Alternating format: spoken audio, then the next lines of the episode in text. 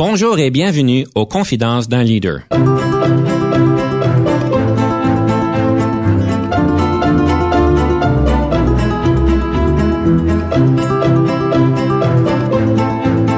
Ici Denis Lévesque, coach en leadership. Nous avons donc l'honneur et le privilège de recevoir en studio des leaders qui ont marqué leur communauté afin d'apprendre de leur expérience et de s'inspirer de leur sagesse.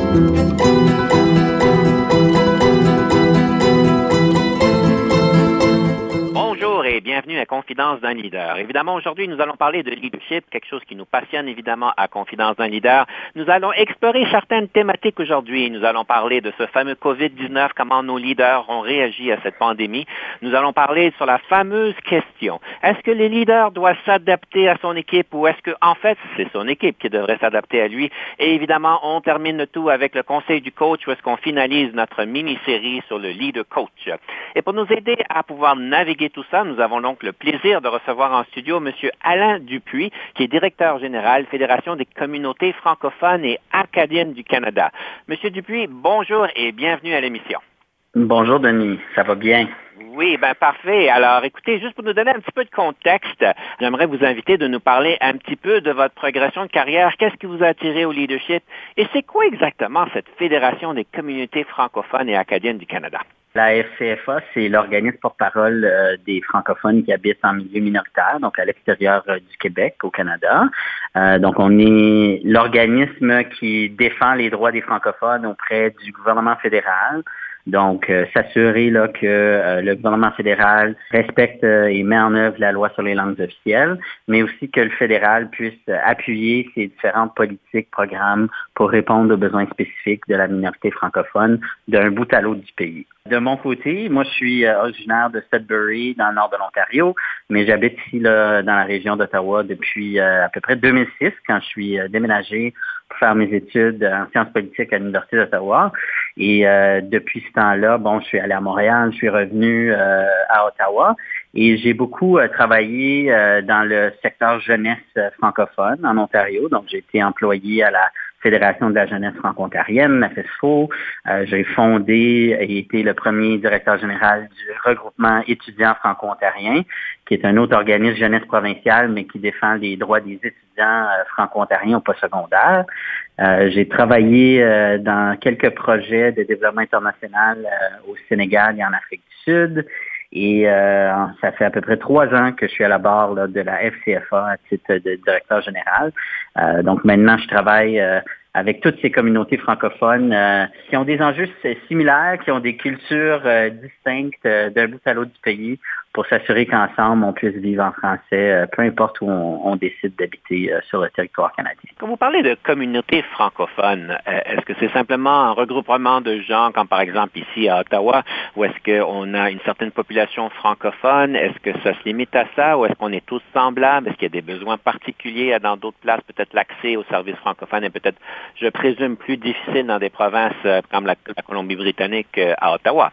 C'est sûr, c'est sûr. Il y a des communautés qui sont beaucoup plus minoritaires, euh, puis aussi des communautés qui se sont implantées sur le territoire à différents moments. Si on regarde dans les territoires, c'est une francophonie plus récente. C'est vraiment, euh, on commence à voir les premières générations de franco-yukonais, euh, franco-nunavois euh, et, et, dans les dans les territoires. Donc c'est quand même plus récent. Et ce sont des communautés qui sont surtout là dans les capitales euh, territoriales, par exemple, à Whitehorse, à Yellowknife et, à Iqaluit. Ça ressemble plus à, des enjeux de développement communautaire, mais locaux. Alors que, bon, dans une province comme l'Ontario, on a au-dessus de 620 000 francophones.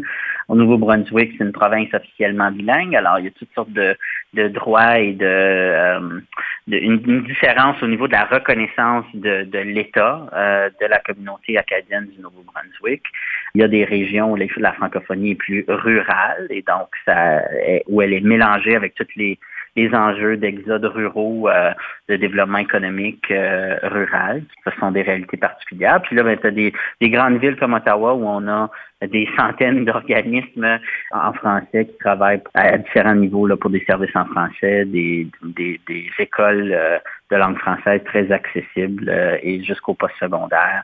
Alors, euh, c'est vrai qu'il y a une diversité d'enjeux, mais il y a quand même des choses là sur lesquelles on, travaille ensemble, tout le monde là au niveau national. Monsieur Dupuis, vous avez l'air à vous y connaître et vous avez l'air certainement d'être passionné par le sujet. On sait certainement que quand on parle de leadership, il y a toujours cette question de passion. Un leader qui est passionné peut avoir un avantage évidemment pour tout le monde. Est-ce que pour vous la passion c'est euh, c'est important pour un leader dans ce domaine-ci ou est-ce que c'est une nécessité ou est-ce que c'est juste bien avoir? C'est quoi votre position sur la question de la passion de ce que vous faites? Je pense qu'il faut être passionné parce que travailler dans le milieu communautaire francophone, c'est pas facile. Euh, là, je travaille pour un organisme quand même plus gros, euh, national, mais euh, avant, j'étais directeur d'un organisme où on était deux employés. Et donc, euh, tu sais, la, recherche de, ressources, euh, les défis financiers, le, manque de ressources humaines, parfois c'est très difficile quand même de travailler dans le milieu communautaire. Et donc, oui, il faut absolument être passionné. Moi, c'est toujours comme ça que j'ai travaillé, que ce soit euh, au niveau de, des, droits des, des jeunes, des étudiants, mon travail de développement international pour le droit des femmes, puis maintenant à la FCFA. Euh, le travail de, de, vraiment s'assurer que les francophones sont des citoyens euh, égaux au pays et ont les mêmes droits et privilèges que, que n'importe qui d'autre. C'est la seule manière de travailler pour moi, c'est par passion. Je ne ferais pas ce travail-là. Si, si on veut euh, si on veut une vie euh, stable et simple et, routinière, ben, c'est peut-être pas euh, dans ce type de travail-là qu'il faut se retrouver. Alors, moi, c'est ce qui me garde aller, puis finalement, c'est ce qui me garde motivé, c'est cette passion-là, parce qu'on on sert une cause, on fait du bien dans notre communauté, on peut voir les changements qu'on fait aussi, puis c'est ça l'avantage de travailler dans le communautaire. Tu vois directement l'impact que ça peut avoir sur le terrain. Je suis très chanceux, je me considère très chanceux de faire ce travail-là on vous reconnaît comme étant une des personnes qui a eu euh, euh, un impact clé par rapport à la participation à l'obtention d'université francophone de l'Ontario. Je vais peut-être vous inviter de peut-être faire une réflexion avec nous sur euh, qu'est-ce qui a été le plus difficile autant au niveau leadership pour vous permettre d'accomplir cette belle chose avec les différents acteurs principaux. Au niveau leadership, quels ont été les, obstacles les plus importants? Maintenant, le, dossier d'université franco-ontarienne, tout tout le monde connaît ça. Il y a eu des grandes manifestations en décembre décembre 2018. Il y a eu le mouvement de la résistance. Tout le monde est d'accord, cette université doit exister. Ça fait partie de la prochaine étape logique dans le développement de la francophonie ontarienne. Et, c'est tant mieux. Mais quand on parlait de ce dossier-là autour de 2011-2012, lorsque j'étais à la barre du regroupement étudiant franco-ontarien, c'était comme un vieux rêve que finalement on n'avait jamais pu euh, atteindre. On avait eu des conseils scolaires, on avait eu des collèges, mais là, d'avoir une université francophone indépendante, pas que c'était mal vu, mais quand, quand le mouvement étudiant a commencé à en parler, c'était comme ben oui, on a déjà rêvé à ça, puis on n'a pas réussi. Donc, euh, continuez à en parler, c'est un beau projet, mais euh, c'est pas réaliste nécessairement. Et ce qu'on a fait, ben, c'est qu'on a été têtu comme, comme mouvement étudiant. Il y a quand même, on était une grappe d'étudiants dans les universités bilingues euh, et dans les collèges euh, francophones qui se sont dit, ben non, la, génération précédente s'est battue pour des écoles et des collèges, puis c'est à notre tour, puis nous, on veut une université. Alors, on va organiser des états généraux, des consultations à travers la province, et on a organisé 10 consultations euh, dans différentes régions et on a tenu ces états généraux-là. Et ça prenait du courage parce qu'il y avait plusieurs personnes, incluant des leaders dans, la communauté, qui, qui disaient, ben, ça dérange. Faut, faut pas trop en parler. Faut parler d'accès à des programmes en français au niveau universitaire, mais faut pas parler de, de gouvernance ou faut pas parler de les universités bilingues finalement font un bon travail. Puis nous, ben, on voulait plus. Et je pense que ce qui a été difficile et ce que ce qu'on a, il fallait du courage, c'est de dire, ben, vous avez le droit de penser ça, mais nous, comme jeune, jeunesse montante, on a le droit aussi de, penser qu'un jour, on pourra avoir notre propre institution jusqu'au niveau universitaire. Et c'est un peu là de, s'entourer de gens euh, motivés et de ne pas se laisser décourager par ceux qui vont remettre en question. Les remises en question, les critiques, c'est normal, ça fait partie du processus.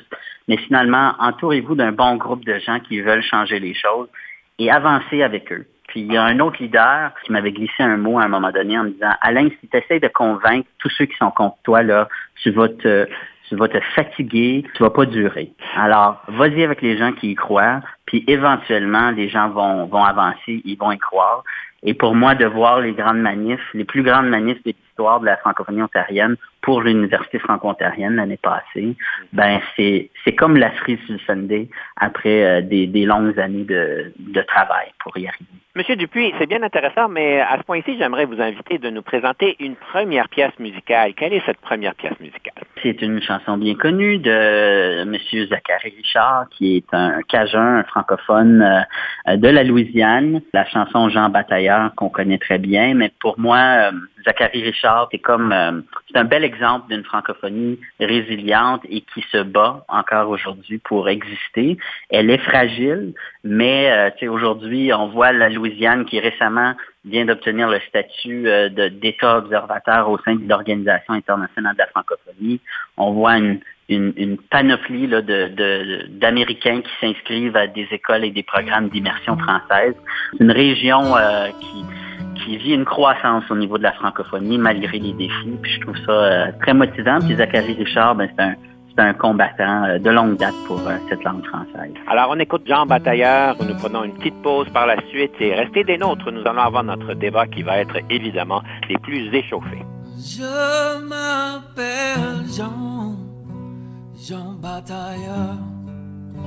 Je m'ennuie tant que ça me fait peur. Tu orphelin, abandonné sous la pleine lune, on m'a trouvé au bout du monde où je suis né.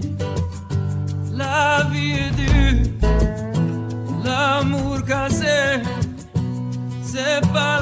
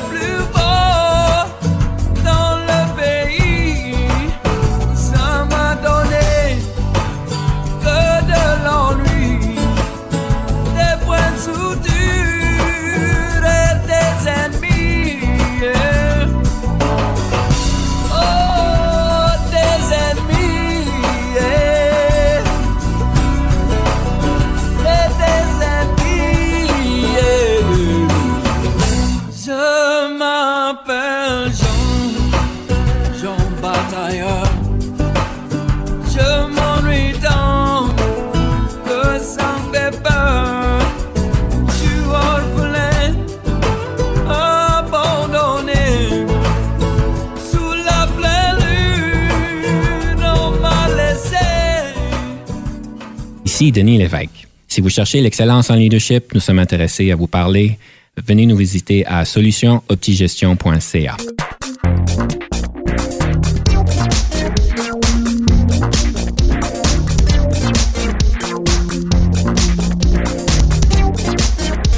Nous sommes de retour à Confidence d'un leader et nous sommes en studio avec M. Alain Dupuis, directeur général de la Fédération des communautés francophones et acadiennes du Canada. Et nous avons donc parlé de la question de la passion, des grandes réalisations que M. Dupuis a pu faire. Et M. Dupuis, je sais que euh, le mouvement de jeunesse, le leadership de la jeunesse est important pour vous. Et, comment est-ce que vous pourriez décrire cette question de ces leaders euh, jeunes?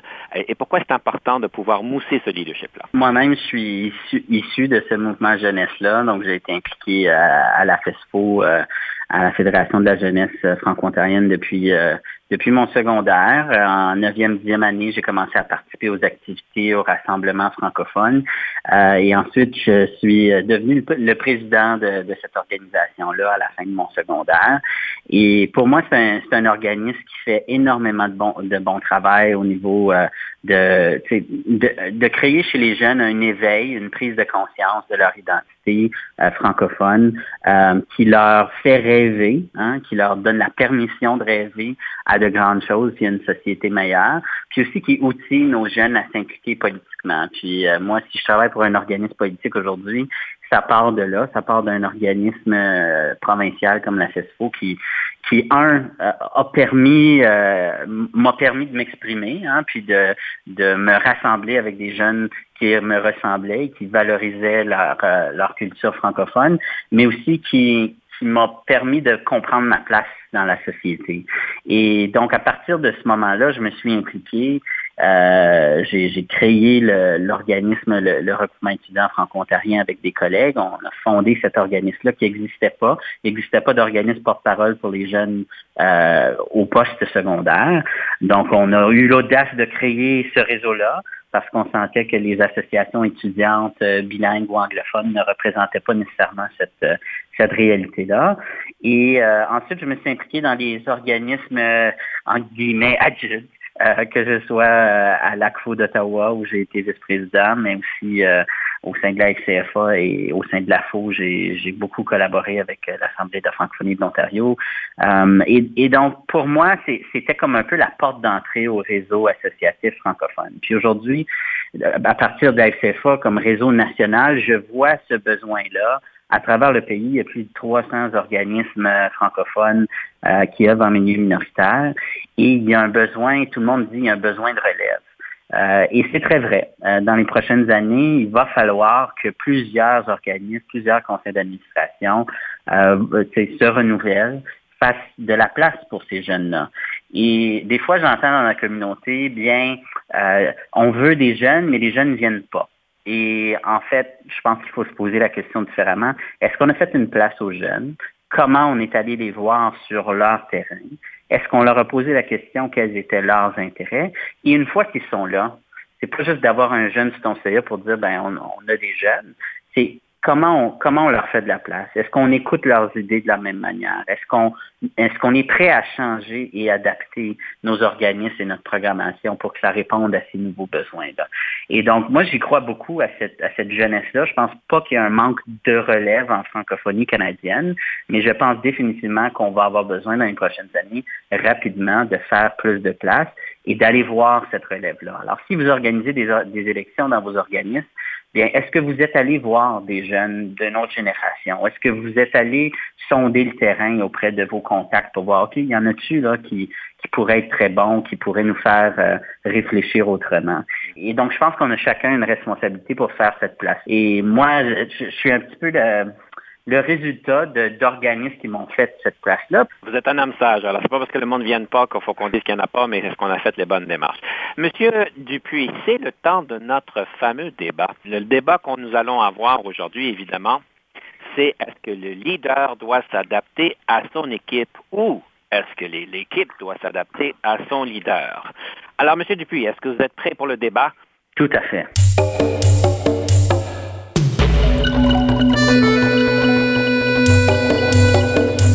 La première parole pour deux minutes. Quelle position que vous prenez? Je vais prendre la position d'un leader qui s'adapte à son équipe. Et donc, euh, à mon avis, c'est central, c'est central dans une équipe euh, de connaître son équipe. Puis on parle beaucoup d'intelligence sociale et comme leader, il faut être très sensible aux gens qui, qui, nous entourent, à leurs talents, à leurs limites aussi. Il faut être très communicatif. Alors, euh, je pense au sein de mon organisme, moi, j'ai voulu mousser le leadership individuel de chacun. J'ai voulu que chacun de mes employés joue son rôle et soit à l'aise de proposer des idées, de, de façonner, façonner son plan de travail. Évidemment, avec une vision qui m'appartient, mais qui appartient aussi à mon conseil d'administration, mais vraiment dans un esprit collectif et collaboratif. Alors, pour moi, le leader, c'est pas un leader qui a pas de vision, puis qui se laisse euh, nécessairement, qui laisse tout le monde décider, euh, puis, puis qu'on va dans tous les sens, mais c'est quelqu'un qui est capable d'être vraiment à l'écoute, puis qui est capable aussi d'adapter son approche. Moi, euh, la manière dont je traite une personne, c'est pas nécessairement la même façon que je vais transiger. Il y en a qui ont besoin d'être challengés davantage, qui, aiment ça les débats, qui aiment ça être rassurés, puis comprendre la logique derrière quelque chose. Il y en a, a d'autres qui ont besoin d'un guide, puis d'avoir de la prévisibilité dans leur travail, de qu'on puisse euh, les accompagner là-dedans. Alors, moi, j'ai 13 collègues, et je dis bien collègues, c'est pas des employés, c'est des, des, collègues, et j'interagis avec chacun des 13 collègues de, de la manière dont, dont eux souhaiteraient qu'on les traite, avec beaucoup d'écoute et de sensibilité, mais aussi c'est beaucoup moins qui s'adaptent à leur style.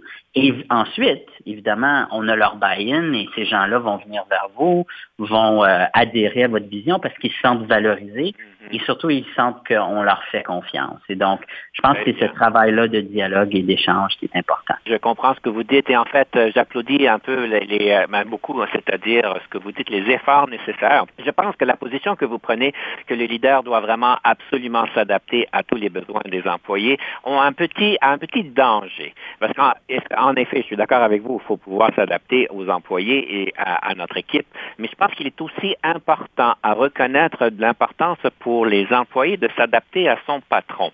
Et ça, ça peut être le directeur qui s'adapte à son VP, comme ça peut être le gestionnaire qui, s'adapte à son euh, directeur, si on peut dire au niveau hiérarchique, parce que c'est certain qu'on est tous humains en tant que leader. On a tous des forces et des faiblesses.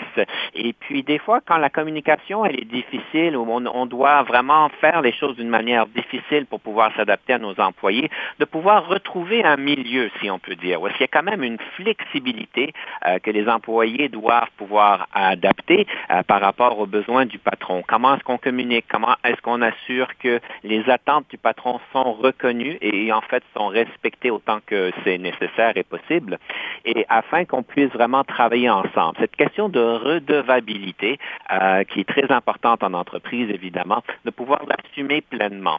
Alors, autant que je suis d'accord avec ce que vous dites qu'un bon leader va s'adapter aux je pense que le danger de le faire simplement exclusif au patron, euh, ça devient difficile parce que cette redevabilité par rapport aux employés de aussi s'adapter non seulement à leur patron, mais à leur père de travail, euh, serait important. Il ne faut pas l'oublier. Alors, euh, c'est ma réponse à votre réponse. Vous avez une minute pour pouvoir contrer ce que je viens de dire. ben, je ne sais pas si c'est de contrer, mais je pense que c'est une question de la poule. Hein? Puis on sait, moi, euh, bon, je suis arrivé dans un nouvel environnement il y a trois ans. Si j'étais arrivé comme un leader euh, avec ses idées, voici la façon dont on va faire les choses, voici la vision de l'organisme. Puis j'avais fait fi du personnel qui était là. Euh, et c'est à vous de s'adapter au nouveau régime. Ben, je pense qu'il y aurait eu un roulement probablement pas mal plus élevé. Euh, et donc de voir d'arriver dans un espace avec une vision, certes, avec une expérience, mais beaucoup plus dans un dialogue et où la personne va te faire confiance si tu lui fais confiance. Alors, c'est un peu un, un investissement que le leader fait c'est pas en, en n'ayant pas de critères ou une vision ou des résultats. Moi, je fonctionne beaucoup comme ça par résultat. Voici le résultat à atteindre et la, la, démarche pour y arriver, on peut en parler, mais la démarche, elle vous appartient beaucoup. Alors, on va, on peut discuter du comment, mais le résultat est toujours clair. Et ensuite, le comment, ben, c'est là où la latitude peut s'installer entre euh, le leader et son équipe. Et donc, je pense que c'est donnant-donnant. Et euh, mais certainement, il faut avoir une vision qui est claire. Et, mais c'est surtout en s'adaptant, on obtient le buy-in et donc les gens vont également être plus à l'aise de suivre un leader euh, dans ces moments-là. Tout à fait. Et c'est bien important de le faire. Et encore une fois, bien d'accord avec ce que vous dites. Je veux dire, peut-être à l'exception des fois, il y a des situations où est-ce qu'on n'est pas capable d'avoir le buy-in, qu'en fait, il y a des différences euh, qui sont fondamentales au fonctionnement euh, de l'équipe. Malheureusement, on veut pas ça. On veut faire tous nos efforts pour que ça n'arrive pas. Mais à l'occasion, dans des situations difficiles, c'est de là l'importance de dire, ben, l'employé, que ce soit gestionnaire, qu'il soit employé, qu'il soit directeur, euh, il doit se poser la question, est-ce qu'ils font tout ce qui est besoin? Donc, encore une fois, cette question de redevabilité, de cette flexibilité, on ne veut pas jouer le, le, le, rôle de la victime, qu'on s'adapte seulement à mon besoin, que c'est pas du kiff-kiff ou du donnant-donnant. Euh, c'est peut-être ça un peu le danger dans, le, dans les propos de l'extrémisme. Mais je pense, M. Dupuis, qu'on s'entend vraiment, en fin de compte, que c'est un bon moyen entre les deux qui ferait une bonne équipe. Je présume que vous êtes d'accord avec ça. Tout à fait. Bonne conclusion. Alors, mesdames et messieurs, on vous laisse décider à qui c'est qui a gagné ce débat-là, malgré qu'on s'entendait en grosso modo, mais dans des contextes un peu différents. À ce point ici, Monsieur Dupuis, j'aimerais vous inviter à de nous présenter votre deuxième pièce musicale. La deuxième pièce musicale, c'est d'un franco-ontarien du nord de l'Ontario, de Sudbury, de mon patelin, euh, qui s'appelle Robert Pocket, une chanson qui s'appelle Moi je viens du Nord. Alors, on écoute Moi je viens du Nord, on prend une petite pause. Restez des parce que dès qu'on revient, on va vous parler d'un bon livre qui va nous inspirer au niveau du leadership.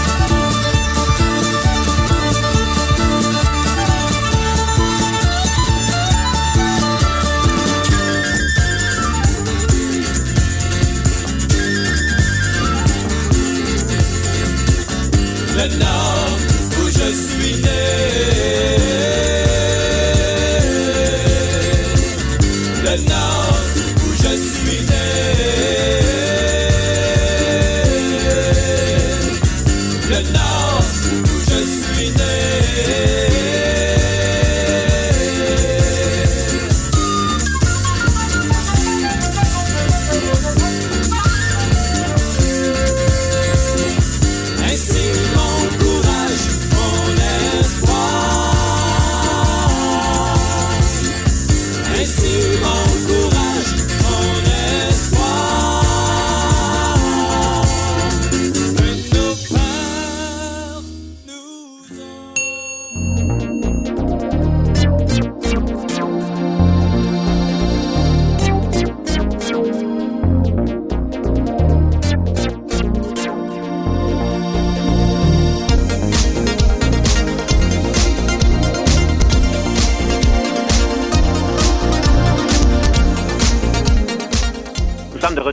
Confidence d'un leader et nous avons évidemment le plaisir d'avoir M. Alain Dupuis en studio, qui est directeur général de la Fédération des communautés francophones et acadiennes du Canada.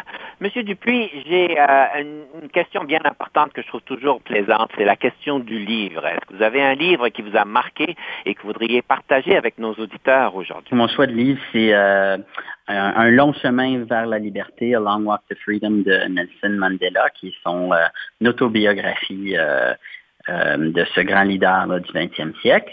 Euh, et donc, pour moi, c'est bon, c'est un livre que j'ai lu quand même il y a, près de un petit peu plus qu'une dizaine d'années, euh, mais qui m'a marqué euh, évidemment par le parcours assez exceptionnel de, de, ce leader qu'on connaît tous, qui est Nelson Mandela.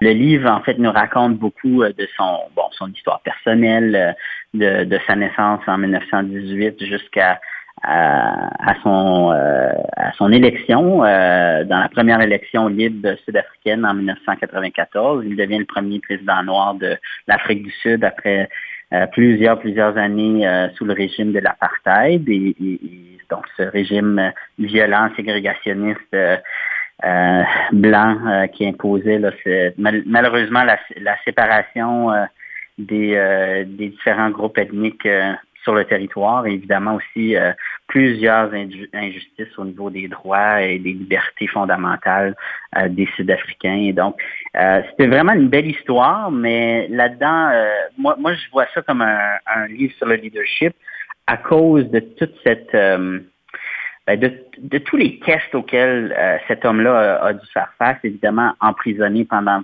27 ans euh, pour trahison contre le gouvernement, et qui a mené à partir de sa cellule de prison une résistance pendant de nombreuses années contre le régime jusqu'à ce qu'il devienne président. Et, moi, ce que je, retiens de ça comme leçon, c'est beaucoup des leçons d'intégrité, donc d'aller jusqu'au bout des choses, hein, euh, et, donc de croire à, l'impossible, jamais d'accepter des injustices fondamentales avec lesquelles on n'est pas d'accord. Il aurait pu très facilement euh, se plier aux différentes euh, oppressions et aux différentes exigences de ce régime-là de l'apartheid. mais il a résisté, il a été intègre avec lui et même avec ses valeurs. et ce qui est aussi, je pense, important dans son histoire, c'est l'humilité. Euh, après, après avoir passé toutes ces années-là à combattre et devenir le président d'Afrique du Sud, il a fait un mandat.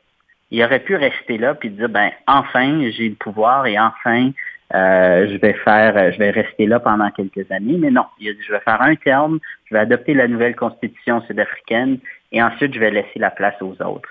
Et ça, euh, je pense l'humilité, c'est une qualité essentielle d'un leader. Dès que ça devient une question d'ego personnel, d'image, euh, il faut se questionner sur pourquoi on est impliqué. Et ça, euh, dans tous les domaines, y inclut dans, le domaine communautaire, euh, j'en vois beaucoup de gens qui ont cette humilité-là, qui sont là pour la cause, qui sont pas là pour leur nom, qui font des heures de fou en, comme bénévoles euh, et, qui et qui croient là dans la cause de la francophonie pour transmettre cette langue-là aux générations futures. alors ça, je trouve ça important. Je trouve ça aussi, c'est un homme que je trouve inspirant parce qu'il a été en mesure de pardonner ses agresseurs et de faire un gouvernement de, de qui a concilié l'ancien, des anciens, d'anciens politiciens de l'apartheid, d'anciens oppresseurs, qui étaient membres d'un gouvernement de transition avec lui. Et donc, de pouvoir pardonner et réconcilier euh, cette partie-là de ton pays qui finalement euh, ne, ne, croyait pas que tu avais le droit d'exister dans, dans, en pleine justice, équité et, et dignité. Euh, je pense que c'est une belle leçon. Euh, puis moi, je, tire ça, évidemment, on, travaille, nous, on défend la francophonie. C'est pas toujours facile. On fait face à des gouvernements ou certains politiciens ou certaines façons de penser qui veulent peut-être pas que, que la, francophonie se maintienne ou, ou qui, qui trouvent que c'est superflu ou c'est un gaspillage d'argent. Des fois, ça peut nous amener à, à devenir cyniques des fois, ça peut, on peut se dire, ben regarde, on va parler français entre nous, puis dans l'espace public, je ne vais pas exiger mon service, je ne vais pas déranger. Et ça, je pense que c'est important de toujours se le rappeler. Moi, c'est un peu l'exemple que je transpose dans ma vie personnelle, c'est de dire, ben regarde, euh, il y a des décideurs qui seront peut-être pas convaincus, mais on va avancer. Euh, on va garder le respect, on va être intègre, on va pas nécessairement mettre de l'eau dans notre vin parce qu'on sait ce qu'on a de besoin comme communauté francophone pour avancer. Donc, on va demander ce qui, euh, ce qui nous revient comme citoyen part entière, mais on va garder ce respect-là et, toujours tenter d'être constructif avec les, différents dirigeants qui sont, euh, qui sont là. Des belles leçons, monsieur, monsieur Dupuis, que vous nous, euh, nous, vous invitez à partager. Et une des choses, en fait, que M. Mandela a dû passer à travers, qu'on passe jusqu'à un certain point, c'est pas tout à fait la même chose, mais la question d'isolement. Euh, mm. et le fameux COVID-19 a dû imposer certainement des difficultés à bien des personnes. Peut-être en une minute, c'est quoi les, les, les solutions que vous avez trouvées au COVID-19 dans votre organisation? Heureusement, on était déjà un peu euh, équipés et outillés pour travailler à distance. Alors, pour moi, qu'est-ce qui est, je pense que j'en parlais un petit peu, le style de leadership où on favorise le leadership individuel. Alors, c'est vraiment quelque chose que je cultive dans mon équipe où euh, c'est pas le directeur général qui a toutes les réponses. C'est vraiment, on favorise que chacun puisse dire, ben voici les grands morceaux, les, grands euh, projets sur lesquels je vais travailler. Et, je favorise vraiment que chacun développe son, plan de travail sur les grands objectifs de l'organisation, mais le comment l'atteindre, j'ai pas besoin d'être constamment là pour répondre et approuver chaque, euh, chaque petite décision. Les gens sont habilités à prendre des décisions et, comprennent la, vision large. Et donc, je trouve que cette approche-là, si j'avais été un micro-gestionnaire, ça aurait été beaucoup plus difficile parce que j'aurais voulu voir euh, les suivis de tout le monde, etc. Mais surtout, on fait confiance à notre équipe est les, les, attentes sont claires, mais on vous fait confiance que vous êtes là toujours pour travailler et faire avancer les dossiers pendant cette période difficile-là. Alors, c'est pas facile, mais euh, on y va avec le sourire et euh, surtout avec la confiance. J'aimerais vous inviter à notre fameuse rafale. Alors, je vous rappelle, c'est une opportunité de poser des questions pendant trois minutes euh, pour pouvoir voir un peu où est-ce que vous vous penchez sur ces questions-là. Est-ce que vous êtes prêt, M. Dupuis, à la rafale? Je suis prêt, merci. Quel est le sens de l'argent pour vous? Je travaille dans le communautaire quand même. Alors, euh, c'est pas pour devenir riche qu'on fait ce travail-là. Alors, pour moi, euh, l'argent a une fonction, c'est pour, pour bien vivre, mais finalement, euh, ça ne doit pas guider nos actions parce qu'on va vite. Il n'y en aura jamais assez d'argent. Est-ce que vous êtes gaucher ou droitier? Droitier. Votre film préféré? J'écoute pas beaucoup de films, mais euh, je dois dire que bon, mon conjoint aime beaucoup les films de super-héros. J'allais voir Black Panther l'année passée, j'ai trouvé ça extraordinaire. La meilleure formation en leadership que vous avez jamais eue? Je reviens à la FESFO. Euh, il y a la formation en leadership au lac Couchiching qui existe depuis 1975 en français où on forme les, leaders des conseils euh, étudiants dans nos écoles secondaires la raison que j'ai aimé ça, c'est parce que ça ramenait tout à, nos valeurs fondamentales. Qui es-tu comme personne? Quel impact veux-tu avoir sur le monde? Quelles sont tes valeurs? Et pourquoi cette francophonie-là, elle est importante et pourquoi euh, c'est important de l'affirmer? Alors, euh, je pense comme plusieurs jeunes qui sont passés par ce camp de leadership-là, euh, ça a eu un effet marquant pour la suite des choses. Votre meilleure question d'embauche que vous posez aux candidats? Pourquoi on veut travailler pour la FCFA. et, ce que je cherche dans cette réponse-là, c'est surtout un peu justement la passion. Je trouve que quand on a une équipe qui croit fondamentalement à la mission de notre de notre organisme ou de notre entreprise, euh, ça va loin. Parce que ça veut dire que cette personne-là aussi pourrait euh, être plus résiliente et, va pouvoir accepter des fois que ce soit pas facile, mais on le fait pour une cause, puis on le fait pour une, communauté qu'on veut appuyer. Donc, pour moi, c'est important de comprendre pourquoi les gens s'engagent. Votre meilleur conseil en gestion de carrière? C'est de dire oui. et euh, finalement, c'est de d'oser, donc de, de, croire, de bien connaître ses compétences, évidemment, et ses forces. Je pense que le fait que j'ai appliqué à la FCFA à un jeune âge comme ça, fallait oser, puis on, on, m'a donné la chance de diriger cet organisme. Et c'est pas un coup de tête, c'était très important pour moi de démontrer que j'avais les capacités de faire ce travail-là. Mais il faut pas trop douter non plus. Quand on a quelque chose, une contribution à apporter, mettons ça de l'avant et, faisons confiance que les gens vont nous donner une chance. Voilà, notre rafale est finie. Euh, Monsieur Dupuis, vous avez passé évidemment avec grand succès. J'aimerais vous inviter à prendre une petite pause. On sera de retour avec le conseil du coach. On commence tout de suite avec ça. Alors, soyez des nôtres.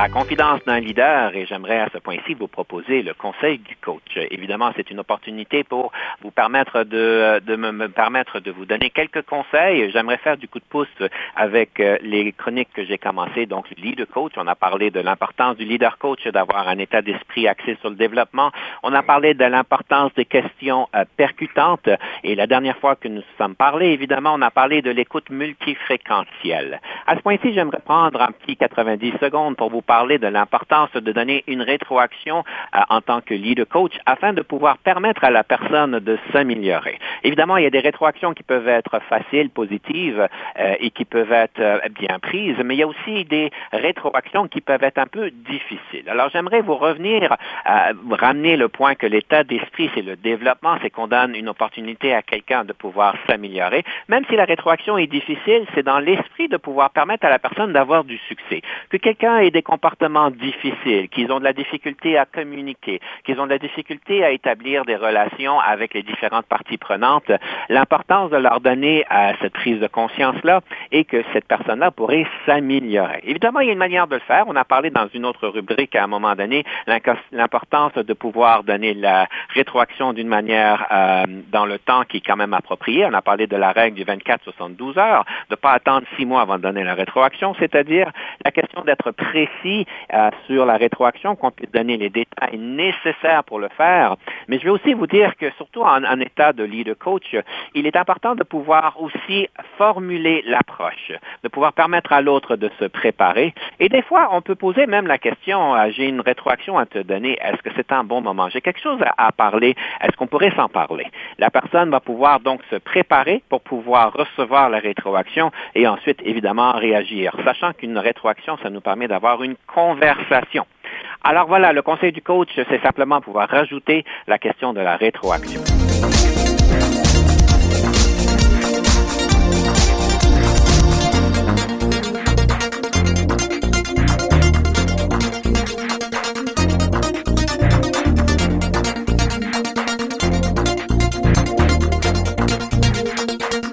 Monsieur Dupuis, qu'est-ce qui vous vient à l'idée quand on parle de l'importance pour le leader coach de pouvoir donner des rétroactions à points précis, même si elles sont difficiles?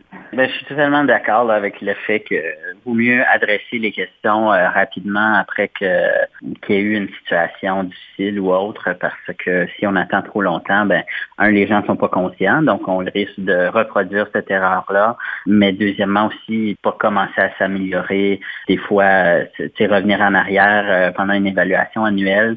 Euh, L'évaluation annuelle est là pour parler des grandes tendances, pas pour ramener des éléments euh, trop précis. Surtout regarder vers l'avant, je pense. Alors, c'est pas facile, c'est vrai, cette rétroaction-là, parfois lorsqu'elle doit être difficile ou, où on doit vraiment amener des ajustements.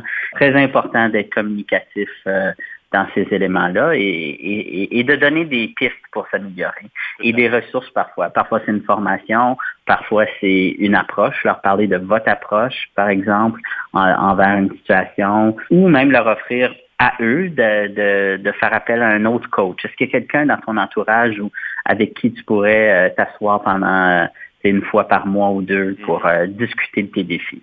Euh, je sais que beaucoup de personnes en entreprise, beaucoup de mes clients un peu plus âgés, disons dans une autre génération, peuvent trouver ça un peu difficile de travailler avec des jeunes leaders parce que leur approche est peut-être différente de la leur. Quelles seraient les, euh, les astuces ou les conseils, M. Dupuis, que vous auriez à donner à ces leaders-là qui trouvent ça difficile, la communication, la conversation, l'engagement et l'alignement avec ces jeunes leaders-là? J'aurais tendance à dire faut faut comprendre, faut pas voir ça comme un manque d'engagement. Et en fait, je pense que les jeunes sont engagés, euh, sont aussi engagés euh, que, que, les générations précédentes. Cela dit, il y a vraiment une question de hiérarchie. Je ne crois pas que la l'approche hiérarchique parce qu'on a un poste de supérieur que euh, ça va nous permettre peut-être c'était plus le cas par le passé où on avait un, un, la, la, hiérarchie était plus importante. Mais aujourd'hui, les gens veulent se faire, veulent se sentir comme s'ils font partie d'une équipe, qu'on leur fait confiance, qu'on leur permet de faire certaines erreurs, qu'on est en dialogue. Alors, les gens veulent un, un coach comme boss, mais ils veulent pas euh, quelqu'un qui dit ben voici, c'est ça la décision, puis euh, il faut la mettre en œuvre. Alors, être à l'aise de dialoguer, d'expliquer euh, parfois la raison derrière nos décisions, pas parce qu'il faut tout justifier, mais pour que les gens puissent comprendre. Alors, d'une part, il y a ça. Et deuxièmement, je pense que c'est au niveau de la, de la, flexibilité, des vacances, du télétravail. Il y a certainement des approches au travail qui sont différentes. Je pense pas que les jeunes travaillent moins, mais de dire que, regarde, on va prendre toutes nos vacances à l'été euh, à un moment, puis on va travailler, travailler, travailler toute l'année, ben peut-être qu'il faut réfléchir à, OK, comment on est flexible face à ces politiques-là? Euh, moi-même, comme gestionnaire, je, suis, je suis de la génération milléniale. Moi, mes vacances, c'est important. Je les prends euh, tous les trois mois. puis je pense que c'est une façon de garder un équilibre famille-travail et, et, juste finalement euh, pouvoir avancer aussi mes projets personnels. Alors, ça, ça, revient à la question de la flexibilité. Il euh, ne faut pas réduire les attentes, il faut pas réduire les résultats euh, qu'on veut atteindre, mais il faut, prendre l'approche différemment et surtout écouter parce que les jeunes veulent amener leur grain de et veulent participer à la prise de décision également. Monsieur Dupuis, j'aimerais explorer quelque chose un petit peu plus personnel. Il semblerait que vous êtes un jumeau. Comment est-ce que vous êtes différent de votre frère malgré que vous êtes jumeau? Alors, c'est une question qui s'est posée. Je ne sais pas pourquoi, mais il semblerait qu'il y a un intérêt d'explorer ça. Intéressant. Bon, mon jumeau, euh, on n'est on est pas identiques. On est des jumeaux fraternels. Alors, moi, j'ai les yeux bruns, cheveux bruns. Euh, je suis un petit peu plus court. Lui, il est mince, yeux bleus, euh, cheveux blonds. Alors, c'est quand même assez différent physiquement. on a une voix qui se ressemble cependant. Et donc, des fois, qu'on appelle mes parents ou mes grands-parents. Ça prend une couple de secondes pour nous reconnaître. Lui, il travaille en fait euh, dans la fonction publique. Euh, il travaille pour euh, le secrétariat LGBTQ au sein du gouvernement fédéral. Alors, il travaille avec les groupes communautaires de la communauté LGBTQ. Puis, c'est très intéressant. Il fait un travail évidemment pour appuyer une autre communauté et, et des OSBL aussi. Alors, c'est un peu drôle comment ça se rejoint. On fait un, travail similaire, mais dans des mondes différents. Moi, je suis plus militant communautaire, puis lui, c'est un fonctionnaire allié qui, euh, qui s'assure de tisser les liens entre le gouvernement et, cette communauté. Alors, euh, on, on, est similaires euh, dans nos intérêts, mais assez différent aussi dans nos approches. Une autre chose qu'on vous reconnaît, c'est euh, la question de l'humour au travail. Et, euh, il semblerait que vous êtes un peu risqué dans votre humour, ou est-ce que vous avez un humour sarcastique?